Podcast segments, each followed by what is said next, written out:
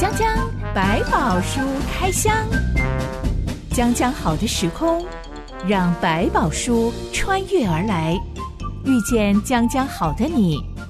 欢迎收听江江百宝书开箱。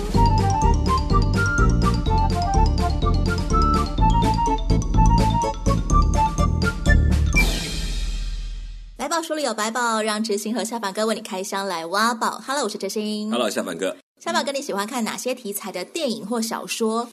我喜欢科幻的、奇幻的，跟我的口味还蛮雷同的，有一些共同点。是是是，像《阿凡达》真的是。画面很好看，对对对对。不过他听说好像续集好像比较弱一点。不会啊，我觉得很好看。真的，有人说有人说剧情上，但是画面还是很精彩。要去电影院看那个大荧幕的声光效果，感觉还是不同。我觉得奇幻电影最好看，其中一个原因就是因为美术效果啊、特效啊那些，要花很多心思，大饱眼福，很厉害。所有的科幻电影最新的科技都会用在这些上面。你最喜欢科幻电影的元素是什么？星际异生物啊，异世界，我都觉得很喜欢。外太空的，对对对对，或者是就特别跟我们现在所所知道的世界形态不太一样，我就觉得也很有兴趣。主要是激发想象力的部分嘛，是对，因为不存在的东西。对，因为你要去建构一个世界，就不只是哦，我就安排一个好像奇怪的故事，而是。那个世界本身的逻辑想法跟跟我们就是不一样的东西。像漫威系列也都会有所谓的漫威宇宙。嗯、对对对，它其实也是我们现在科学的延伸，只是可能是我还未了解的那个区域，它会特别的明显，让我们来看。嗯、其实奇幻电影啊、科幻电影啊、嗯、这些题材作品里面所提到的东西，圣经里面都没有什么外星人啊，对，是 阿凡达世界啊，圣经 甚至好像没有提倡我们要去创作出一些。想象中的世界，其实，在身体里面是有这样的区域，只是我们很少去特别去了解。称为所谓的启示文学的范围，那以后我们有机会可以来谈。虽然看起来不多，但是是有的。那我们到再来看看这个要怎么去看这些东西。圣经里也是有奇幻电影的吗？是，对对对。而且那个就要在某些时期，他们甚至在阅读要很小心，还会有一些禁忌，不能乱读，怕你读到变成疯掉了一样那种概念。好希望当时候就有电影技术哦，能不能够用拍的让我们看？因为有时候读中文被翻译过来之后，好难懂哦。对，所以这画面一呈现，可能反而比较容易意会。对。这也是为什么我看电影比看小说多，也容易马上就吸收。画面的理解力比较好，可是就是想象的范围就稍微少了一点点。可是因为都已经看到继承的画面。我听过有些基督徒家长很害怕小孩接触这些奇幻电影。是，曾经有一段时间教育确实有这样的一个特别的风潮。告诉你，它叫做小说。他如果今天告诉你它是一个报道文学，那当然是不一样的。我觉得其实大家先区隔一下，小说本来就在发挥想象力的世界，很多的小说都会用各种。想象出来的架构跟故事来表达一些对人性的观察，其实这点倒不会违背，反而在很多时候，他们用这种比较跳脱现实的状态，反而更容易理解。所以不要太在意里面他使用的那个世界的。一些语言呐、啊、咒语或是魔术，好像以为那就是那，其实在他那个世界里面是某一种逻辑是可以行的。嗯、很多基督徒家长会害怕小孩接触了这些魔法呀、嗯、咒语啊，可能就会想要去摄入巫术的世界，用这个原因来禁止小孩看所谓的奇幻电影、科幻电影。嗯，其实有时候太过度的去把这些东西标示成某一种好像跟上帝敌对的其实倒不见得，它其实就是我们想象力发展。其实，在人类对自然观察当中尚未理解的时候，是有很多这种东西存在，大家也很容易去这样的以为，也包括在很多神迹的运用当中，它其实为了面对这种对奇幻世界的那种幻想，或者是比较邪恶势力的状态的时候，也会有力量的展现。其实看到更多是里面的人跟人的关系的学习。是，我也觉得这些奇幻电影当中常常带给我一些醒思，可能是他们下意识单纯的反应，会让我想到，哎，其实。我可能常常是有防卫的，不是那么的天真，嗯、那么的单纯，可以去对人表现出善意的。嗯，但从这些作品、这些故事里面，我可以学到一些东西。对，尤其是当什么爱啊与盼望啊，我觉得这种东西其实透过那个故事的发展，让他很快的理解对盼望、对爱的那种期待，他需要付出一些代价，要实际的真的去走过那样的一个过程，才能够证明那样的爱。我觉得这都还是一个。可以让他去认识的一个想法，所以基督徒不要太紧张。嗯、我们从小也听了很多传说故事，我们也没有真的去学孙悟空。对，不是不用过头往那边去讲，但回头来想一想，可能用各种的故事类型，他会看到一些很重要的元素在这个里面。从今天开始，将将百宝书开箱，我们要来开箱一系列的魔法对决故事哦。嗯、到底这些超自然的现象背后有着怎么样的真实意义？这段故事记载在出埃及记第六到八章。一段音乐之后，我们来开箱。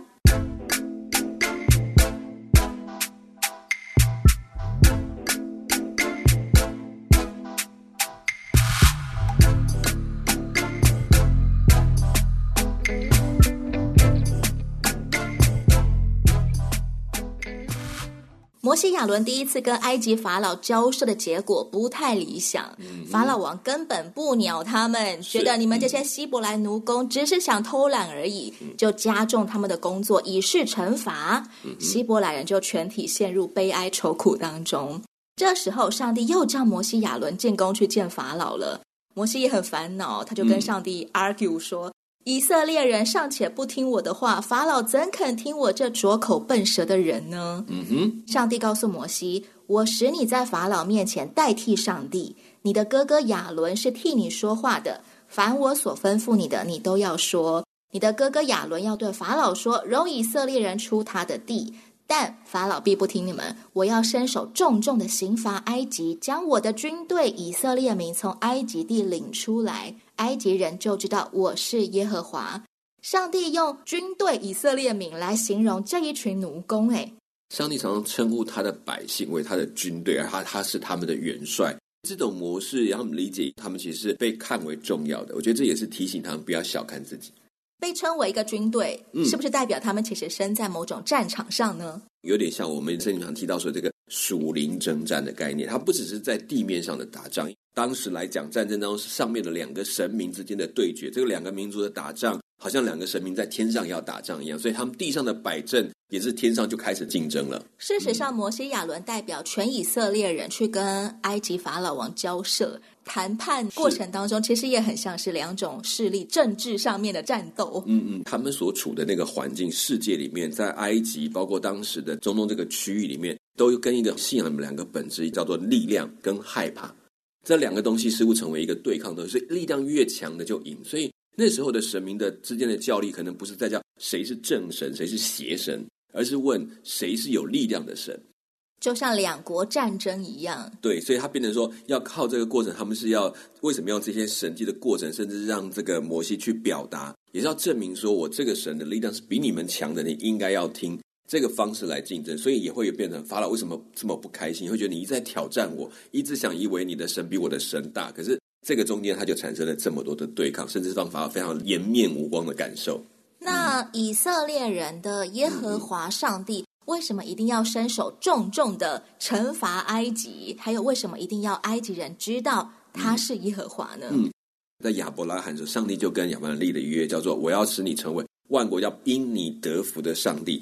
其实，上帝的目的不是只是要亚伯拉罕有福气，而是要透过亚伯拉罕使许多人有福气。所以，很多人透过他开始知道有这么一位上帝，甚至也借着过程跟上帝成就了和平的约。这些东西都出现在这当中。所以，上帝真正盼望的目的，不是只有这一家以色列得救，甚至以色列这个选民是一个媒介，是要透过他们，使他们身边跟他们接触的人认识有一位跟他们不一样的神，进而甚至可以跟这个神产生一个很好的关系。嗯、为什么一定要借由重重的刑罚埃及来成就他的心意呢？嗯、就像我刚刚前面讲，其实我们那时候他们在当中的信仰里面，很多神明的陈列，对他们有一个很大的比较，是哪一个神明有力量。哪一个神会让他们感觉到，哎呀，我要怕这个神？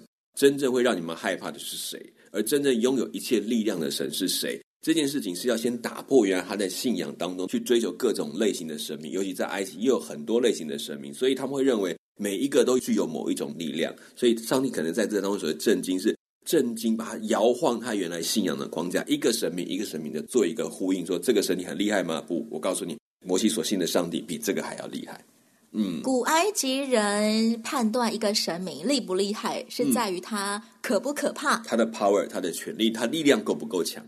不是我让你风调雨顺、国泰民安的那种力量，而是赐下一些超自然的天灾来让你们害怕的力量。嗯，他反过来就是说，它可以控制让天灾不发生，还是要让它天灾来发生？所以这两者之间就是一个对抗的概念，就是。如果他是管天的神，我就可以把天气保持好，该下雨下雨，让你风调雨顺。你不听话，我就用天灾来让你知道，哇，这个很可怕，这个神明可以掌控天气。当时候的埃及人其实是拜非常非常多的各路神明，各种类型的神明，各司其职，管天气的，嗯、管我们农田的，嗯、呃，管五谷丰收的，管河流的，嗯、是山神、石头神，各式各样都有，很像我们传统信仰。这就是我们讲早期的精灵信仰，就是部落信仰，慢慢延伸，各种不明白的、不懂的东西，都会变成一种神明的可能性。所以。后来你又看到很多连虫啊，连这些他只要掌握不了的，他就可能都有背后有一个神明在掌控这些东西。所以埃及人一直相信，嗯、今天我们可以风调雨顺、国泰民安，是因为有这么多的神明在镇守我们埃及国。嗯哼。但如果今天风不调雨不顺了，嗯，那就代表。有一些神明比我们的天气神更厉害，比我们的河流神更厉害了。是，的已经被失控了，他们的神明已经控制不住这个场面了。嗯、讲到耶和华这个名字是怎么来的呢？嗯、圣经里面的原文里面大概用希伯来文，它是几个子音形成的字，但他没有办法知道它的母音到该怎么阅读，甚至其实。这个犹太人当他们知道这个名字之后，他也基本上他是不说的，就不会讲这个字，就是直呼神明的名对这个这个叫我们讲这个世界当中所谓不可妄称神的名，他就是认为这就是你随便呼喊神的名是不对。他们都是用敬称，就是叫做我的主阿多奈来置换这个字，在我们一些翻译里面也讲了，他说我自有拥有的神。那 I am who I am，对，这是英文的翻译。那其实，在英文翻译，它比较是接近我们讲像呃所谓哲学式的表达，就是那个是存有的意思。我存在，因为我存在。字根原本的意思就是存在、嗯、，being 的概念就是我这个存在就是我本身的存在，我不需要靠任何其他东西存在。就我们的存在可能都要因为某一些原因，使我们这个存在可以被证明我们是存在的。可是对他来讲，不，我的存在就是我的存在，是绝对性的。我不需要靠任何的东西，所以我自由，我永远存在，不会被时间所影响。因为我时间过去了，我就消失了。没有人的生命可以有开始有结束，不，我是开始跟结束都在我的里面，我都已经存在了。当人们喊耶和华这个名字的时候，嗯、其实已经在喊出它的属性是是自有拥有的，永远存在的。没有错，因为它就是一个存在的实体。其他的神明。都有一个来源，一个起头，似乎他们可以去解释它。古埃及人听到以色列人说出耶和华这个名字的时候，嗯、对他们来说其实是会有点困惑的嘛。嗯，从来没有听过一个神明的名字，它不是代表他管什么，嗯、而是代表他的属性。嗯，没有错。而且这个神明似乎没有一定不管的事情，都可以管。再加上在以色列人当中，似乎没有特别明显的偶像的样貌，对他们讲，这个神明道长。所以很难指涉他们到底在信仰什么，这也是造成他们可能跟埃及人之间会有一些不同的地方。埃及人对他们不理解，怎么好像一个没有信仰的人？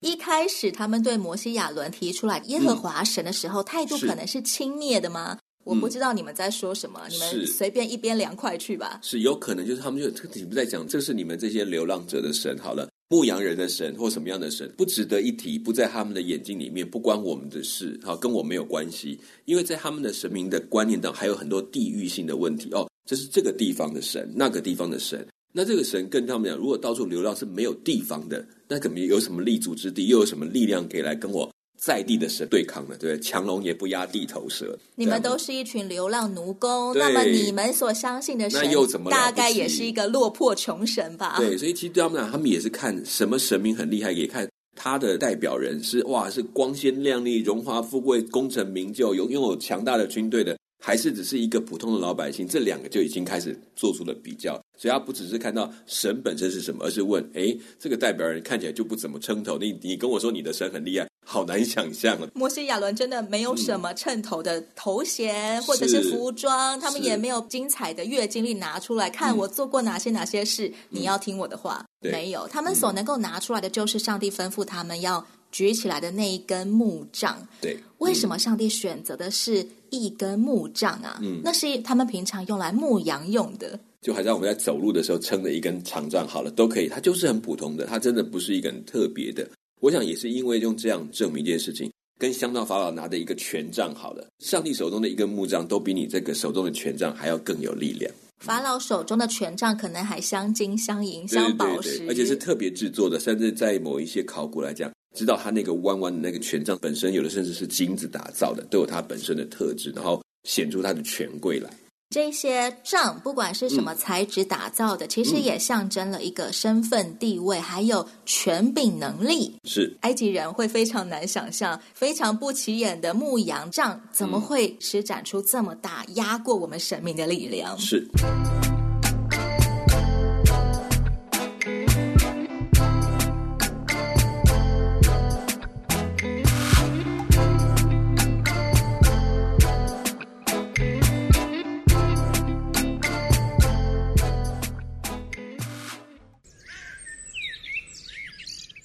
良友电台二零二三年主题：扎根，扎根属灵的家。有人陪你一起成长，一起实践使命。扎根圣经真理，生命有方向，脚前有灯，路上有光。扎根主的爱里，与主心连心，安定又稳妥。扎根永恒之中，生命有盼望，生活有力量。让我们彼此鼓励，一起扎根成长。摩西亚伦第二次进宫去跟法老交涉，嗯、法老对他们说：“你们行见奇事吧。”这是要测试他们所说的耶和华到底灵不灵吗？没错，就是看他的力量大不大。既然讲你是很厉害，好啊，那你展现一下，不然我这边随便叫一个人出来都比你厉害。神明讲话比力量的概念。摩西亚伦就按照耶和华上帝吩咐过他们的，嗯、亚伦把手中的牧羊杖丢在地上。那根木杖立刻变成了一条蛇，是。要是我在旁边看到，一定会立马弹开。哇，吓到了！但法老怎么好像没有被吓到？哎、嗯，对他来讲，可能这个魔可能是常见吧。法老皇宫里面常常有木头会变成蛇的事情吗？呃，应该说他们当中有很多的魔术师。或者有一些术士，或者各个样的不同祭坛的祭司，他们其实都能够做一些很特别的事情。到底是魔术还是魔法呢？嗯，嗯，这个我们不在当场，我们不敢说是哪一种类型。但是古代确实有很多，他们是可以做一些很特别的事情的，比如说把杖变成一个蛇，或者是变出什么一些动物，或者这他们真的是有在做，甚至也可以炼金术。古代在这时，他们都会有一些类似的运用这些材料变出的东西，或者产生的效果。就让人觉得他有很有神力，这些也是存在的。所以有一些东西并不一定是非常特别，尤其在这么大的埃及皇宫里面，应该魔术师也不少，变出奇怪的魔术，大概也不是少数的人。说不定法老可能真的看过更厉害的魔术或者魔法，嗯、可能皇宫里随时都会有人做法，就可以变出一个神奇的厉害的东西。是，所以见怪不怪。法老立刻就召集王宫中法术部门的博士跟术士 来，找了一群人，他们也都拿来木杖，通通丢在地上。嗯、那些硬邦邦的木杖，竟然也都可以变成活生生的蛇。是，哎，结果亚伦的木杖所变成的蛇，竟然大口就吞吃掉了所有埃及术士所变出的蛇。是，嗯，这个结果会立刻让人意识到什么？这个部分就有趣，就是第一个，法老的面子真的丢的很大，好像真蛇跟假蛇之间的关系一样。厉害的才能够把对方吃掉。那另外一点说，在这个里面，似乎也在这个当中，他觉得更丢脸，是我派出来的这么多人可以变出来的，却只输给一个牧羊人，对他来讲心里面是没有办法接受的。这一场魔法对决，嗯，一开始法老是落了下风，甚至很难下场的状态。其实我们现在好像基督徒不会被上帝吩咐要去见证出上帝是真实的，嗯、而且是大有全能的。这件事情其实我觉得到现在我们倒不会不证明，只是不是我们能够随意去证明。如果你看这里面，当你注意到摩西亚伦不是他自己想变就变，一定是上帝告诉他，我要你这样去做，然后我为你负责，这是会的。那事实上，在我们很多在宣教的行动当中，你会发现，特别是在部落信仰、精灵信仰很强的地方，当地都是神明用这种力量来掌控的这种概念的地方，常常会需要表现出上帝的力量。他们在见证当中看到他们的医病啊、赶鬼呀、祷告上非常的灵验啊，这些我觉得这些都是有上帝力量在展现，只是不会像外面用一种仪式去招神、唤神来做什么，而是神告诉他你去这样去做，然后他就照这样去行。在文明比较没有那么开化的地方，还是需要有这种魔法对决来证明耶和华上帝大过一切的。嗯，他没有办法阅读圣经，没有办法从这种道理上明白。他只知道他活在很多黑暗恐惧的这种压力之下，那必须用这个力量证明说他可以胜过一切黑暗的权势，所以他才能够在先从这边进到上帝面前，慢慢从道理再来认识更深的上帝属性。那夏凡哥，你觉得在文明社会里面，嗯、现在大家都非常的知识发达、资讯发达，对，我们基督徒靠着什么去对决呢？当然，上帝的能力还是在的。比如说，我们在祷告，还是有，我们还是可以借着祷告，借着这种方式去经历到上帝那个超越的能力会有。但还有更重要的是，上帝还要在当中表达一个真正价值的范围，就是那份爱跟公义的特质。上帝还是在当中要我们不断去见证出来，而不是被压力所压制。所以，刚我们看到有一些压力压迫的时候，我还可以继续的坚持，这才是重点。反过来讲，上帝是一层一层让我们更深认识他的属性。所以在跟人家介绍福音，有一种是从力量来讲，另外一种从看到这种荣耀跟羞辱的概念，让我们明白，原来我们可以透过上帝活在合法的范围里面，活在好的当中，进到荣耀的里面。这都是一些可以用来解释的方式。所以，上帝用各种层面，有时候不是在我们文明社会里面好像比较少神迹，其实还是有的，甚至也常常经历的，只是他不会用这个做他的第一个要诉说的部分。在越是步调比较快速的大城市里面，嗯、大家可能真的资讯很发达，是知识很发达，嗯、但相较而言，就比较缺少爱了。嗯哼，那些人与人之间真诚的互相关怀，反而变得很稀有。嗯，而当有基督徒愿意施展出那种真诚的爱，嗯，还有对人真诚的关怀、怜悯的时候，反而他就进到了一个对决里面。嗯，在跟这个无爱的世代做对决，是也是一个见证。对，它是一个属灵价值上的一个对抗。所以其实会才提到说，我这个什么为义受逼迫啊，什么就提到说，你能不能够在。这样的一个当价值扭曲的时代，你仍然愿意坚持那正确跟上帝的价值，那就是一种难的地方，但也是一个可贵的地方。摩西亚伦跟法老之间的第三次对决发生在早晨的河边，法老正往河边走去的时候，摩西亚伦就迎上前，按着上帝的指示，亚伦用木杖击打河水。那一天，全埃及所有的河水、池水。就连家里面锅碗瓢盆里面本来装水的地方，呃，可能鱼缸吧，通通都变成了血。嗯，然后河里的鱼死了，河也腥臭了，埃及人就不能吃这河里的水，埃及遍地都有了血。上帝做这件事情是要惩罚埃及人什么？他们拜水吗？嗯，因为尼罗河是他们的生命之源，整条河水对他们俩是很重要的，不管带来每一年，包括它的泛滥，都是为着让他们可以有更丰润的土地。所以对他们来讲，水河水这件事情既理所当然，又非常的恩赐，所以他们对这个水有很大的敬畏。当然，这个河神也是很重要的一个崇拜的对象。所以当然对他们讲，当水变成了血，那这一切的生活里面就变得非常不方便，甚至整个状况就让是难以想象的这么大的量的改变，是他们没有办法接受的，是生活当中会造成很大困扰的。我们全埃及人都是尼罗河喂养长大的，是，嗯、所以尼罗河神就是我们埃及的国神，相当于这样子的地位。很多的时候，他们的生活其实很实际的，就是一开始当这个一发生，连喝的水都没有喝，那这么样的一个干热的环境里面，怎么过下去？令人没想到的是，嗯、埃及行法术的人也照样用邪术而行。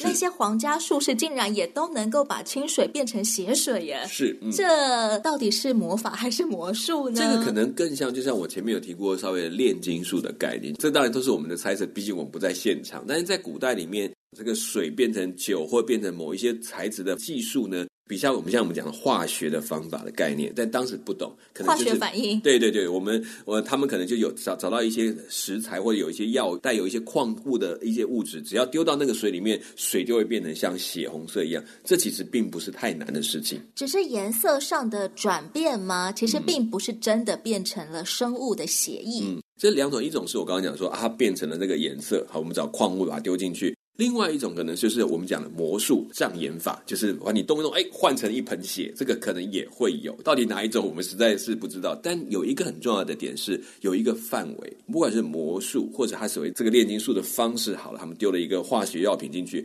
但总之它能够显现的范围是有限的。但你回头看，摩西之所以让他们困扰，是在所有的地方，他人都不用出现在那里，就这样发生了，然后就一瞬间变成了血，这才是一个很重要的事情。那。法老为什么还要叫这些人来做呢？讲不好听，就争一口面子。我也可以，我也做得到。你没有什么了不起。没错，就这种概念。就是小孩子在开始斗着生气了，我就是不要输，好，我就变一碗给你看。照理来说，他们应该要赶快把水变回清水才对啊，这是他们每一天日用都需要喝的水耶，怎么会一样画葫芦呢？因为就是不可逆的状态。既然我不能做到还原。那我至少我也做一样给你，起码我跟你没有输，哎，我没有输，我们平手平手。对那，所以法老这边其实他并没有像你的话，真的是人均，你还想到说要把血变成水，让大家可以过日子。基本上埃及法老之下，我不能输，所以好，我们就找几个来变一下吧。水变血还发臭，嗯、造成鱼群暴毙的情况持续了七天。嗯哼，上帝又叫摩西亚伦进宫去见法老。以耶和华的代言人的方式宣告下一个超自然灾害了。嗯哼，从血河里滋生出无数的青蛙来，大量的青蛙攻占埃及人的住家，连王宫的床上都有青蛙。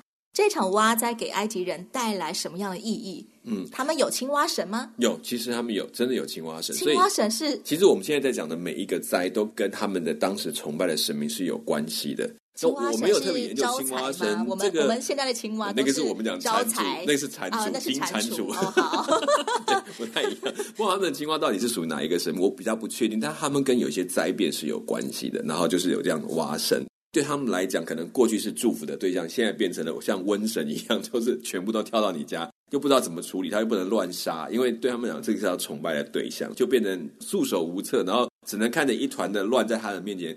当然，这也有很多人关于所谓自然灾害的演变，就是说整个在埃及的地形的关系，所以因为上缘的变化，所以是一连串的，按照它的灾变的发展，一层一层走下来，包括这个水里面的河里面的水变成血，都是以红土造成的结果。然后慢慢因为青蛙在里面没有办法存活，就跳出来，全部离开了水面。各种的说法，但不管怎么样，这都不是一个小规模的，所以对我们来讲，它都是一个神迹的展现。嗯、水变血很有可能真正的意思是河水变成血红色了。嗯，但是后面有一个关键的，我们是不好解释，就是说那个水发臭了。不明白为什么会发臭？对，因为如果是一般的水变成红色的水，它不一定会发臭，但因为血是有机物的关系，它会有腐化，然后产生臭味，这个就是。我们就会觉得这一点就是比较不好解释的地方。但如果真的是变成写意的话，嗯、感觉应该是立刻会招来一大群的苍蝇才对。对，所以你随后会看到很多一连串跟这些有关系，那包括那个血的臭味啊等等，还有蛙后来发生的事情，就引起了后面你讲的要发现有苍蝇的事情就要开始出现。所以，夏白哥，你觉得这一连串的超自然灾祸，其实也是可以用科学来解读的。对，是曾经已经有人在一些释经学里面有有这些诠释的书籍里面有特别提到，用这个方法来解释。当然，这要非常非常巧合的模式才能够刚刚好组合成这十个灾的模式。就算是这样的自然的状态产生的，那都是上帝才有能力让这些事情能够按着时间一段一段接着发生，不然其实是。也很难在同一个时间这么巧合的把一切都放在一起。当全埃及人既没水喝，家里面又被青蛙攻占的时候，是以色列人也同样受灾吗？在这个诗里面，似乎在这一段有特别表达说，在这个地方除了以色列居住的地方以外，其他都这样。很好玩，就是这件事情似乎只有在埃及人居住的地方，反而在以色列他们居住的地方是没有的。所以这也造成一个对比，让他们知道说。也是在去证明说，这件事情是上帝的手在工作，不是一个自然全地的灾难，是专门针对你们的灾难。这一次，埃及术士仍然用他们的法术打了个平手，嗯、因为他们也从血河里召唤出大量青蛙。嗯、这下青蛙不就更多了吗？嗯、到底在搞什么？最可怜的，法老一家也要跟着受害，硬要死撑个面子。是熟悉圣经的朋友一定知道，我们已经开始开箱著名的十灾了。十灾是耶和华降临在古埃及的十个灾祸，用来催促并且警告埃及的新上任的法老，要释放为奴的以色列人，还给他们自由。今天我们开箱了血灾跟蛙灾，从下一回起，我们要继续开箱可怕的超自然灾祸，别错过哦！江江百宝书开箱，我是知心，我是小婉哥，我们下回再见喽，给拜拜，拜拜。